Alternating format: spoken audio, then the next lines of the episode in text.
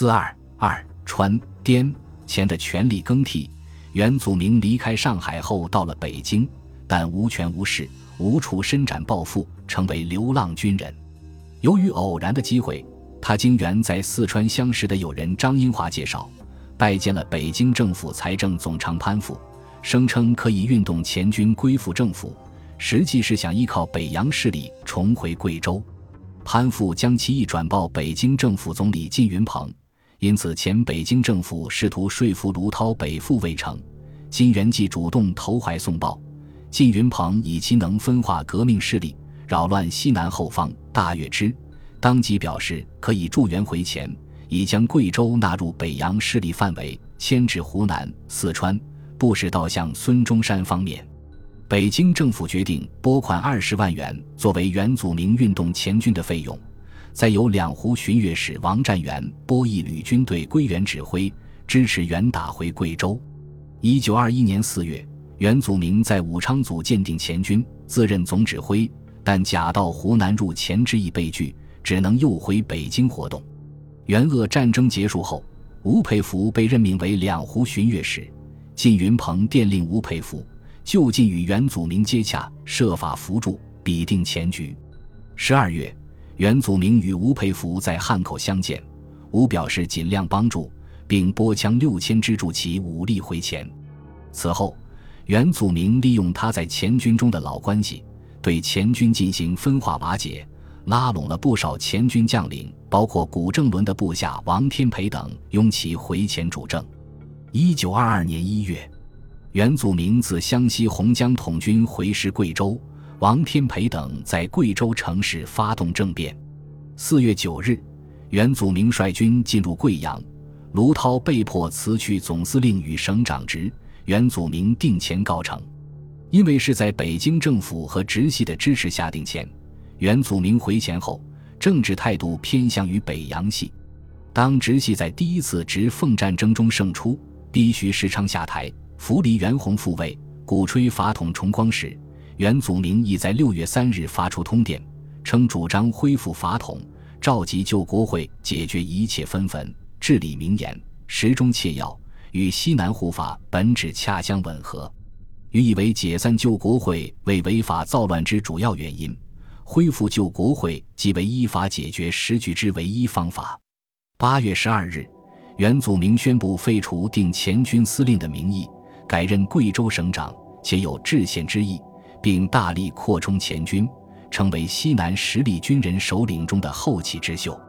一九二三年二月，四川大规模内战爆发后，袁祖明被吴佩孚任命为前边原川总司令，率部由贵州毕节入四川叙府。与此同时，唐继尧利用下野后流亡昆明的刘显世，助其武力回黔推翻袁祖明，而刘显世亦不甘流亡在外，正谋出路，双方一拍即合。组织滇黔联军，由唐继尧任司令，刘显世为副司令。通电则袁祖明对外则阴谋祸国，违反民意；对内则繁星苛政，暴敛横征。二月中旬，滇军两路入黔，黔军兵力薄弱，不敌滇军攻势。袁祖明因远在四川，回援不及，只能决定放弃贵州，自任黔军总司令，率部入驻重庆，后以川黔边防督办名义。具有川东南大块地盘，并可窥视贵州。贵州则由刘显世于四月十九日赴任省长，唐继尧的堂弟唐继瑜任贵州军务善后督办，实际掌握贵州的权力。刘显世因受滇军挟制，不安于位，九月辞职，由唐继瑜兼任。贵州再度沦为云南唐继尧的附庸。一九二零年，滇黔联军败于四川。滇军内部对唐继尧常年驱使滇军脱离家乡、南征北战颇多不满之情。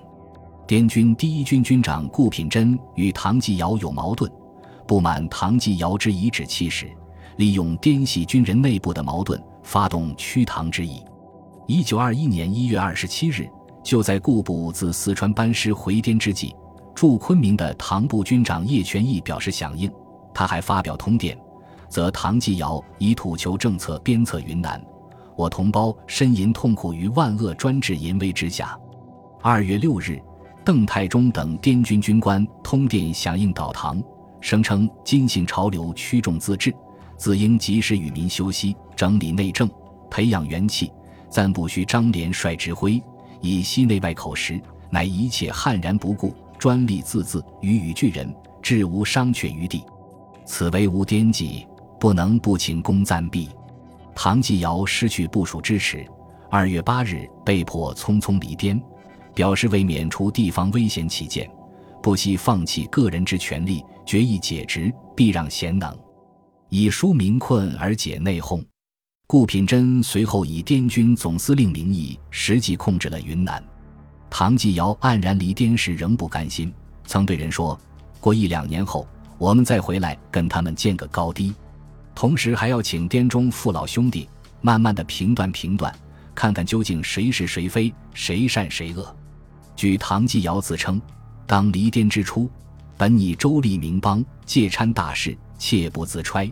欲一谈其国家盛强之源，与夫政治，一日苟有一德之余，或可以补积年之过。乃周过香港，即为国会军府及粤中当局诸公以及地方团体兼招入省。故拟暂驻此间，竭其智能，以为军府及西南各省支柱。但唐继尧不甘失去权力，也不愿屈居孙中山之下。一九二一年三月到月后，曾授意几派议员组织总统选举会，欲自为总统。因得不到支持，又不愿卷入广东政潮，稍后谪居于香港养病。顾品珍在云南上台后，一决对北方坚主护法。积极拥护军政府，坚持自治方针，又致电广东政府，表示尊重国法，服从民意。其政治立场在南北之间似显模糊和犹疑。而且顾品珍的施政也不理想，干部任用私人，部下争权夺利，各自贪图享受，使滇人大起反感，则其兼宗庶政，处置百僚，微服自恣。此等反顾心态。为唐继尧回滇创造了条件。一九二一年冬，孙中山及西南各军会师桂林，准备北伐。唐继尧则策动驻桂滇军不要为比贝一二人争夺地盘之工具，应先救云南，后为大局。他将驻桂滇军编为四个军，自任总司令，任命李友勋、田中谷、胡若愚、杨义谦为军长，声称将回滇勘乱。并鼓动滇军官长望体察顺逆之分，准备荣武，共襄盛举，以奠革命根基。为了打消唐继尧回滇的借口，顾品珍在一九二二年一月为金汉鼎代理云南总司令，刘祖武代理省长，自任北伐滇军总司令，准备率部参加北伐。当年春，唐率军自滇桂边境入云南攻蒙自，另一路则由滇黔边境入云南攻昆明。顾品珍部战败。三月二十日，顾品珍被土匪吴学显部打死在路南县天生关鹅毛寨。随后，唐继尧复入昆明，重掌云南大权。顾品珍余部杨希敏、范世生等，则由张开儒统领到广东投奔孙中山。唐继尧在云南重新当政后，提出民治潮流弥漫全国，知武力之实为民患，则唯有废都消兵。知集权之不是国情，则唯有联省自治；救国之策实无于此。一九二年八月一日，唐继尧在昆明宣布改组省政府，自任省长，撤销原晋国军司令的名义。云南省政府暂行组织大纲规定，省政府为执行全省政务之最高机关，省长为一省之最高级长官，省长任免全省文武官吏，发布命令。省长民选，对议会负责，但在省县未公布前，由现任省长继续行使职权。省政府下设内务、外交、财政、军政、交通、教育、实业、司法司，司长由省长任命。省务会议以省长为主席，多数票决为通过。虽然如此，云南省县并未公布。唐继尧在改组后的省政府中，还是一言九鼎的独裁者。他人只能仰其鼻息而行事。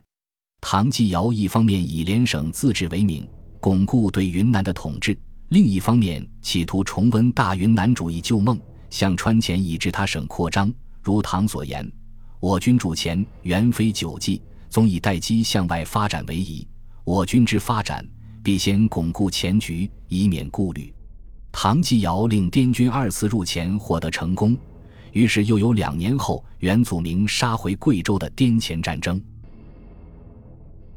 本集播放完毕，感谢您的收听，喜欢请订阅加关注，主页有更多精彩内容。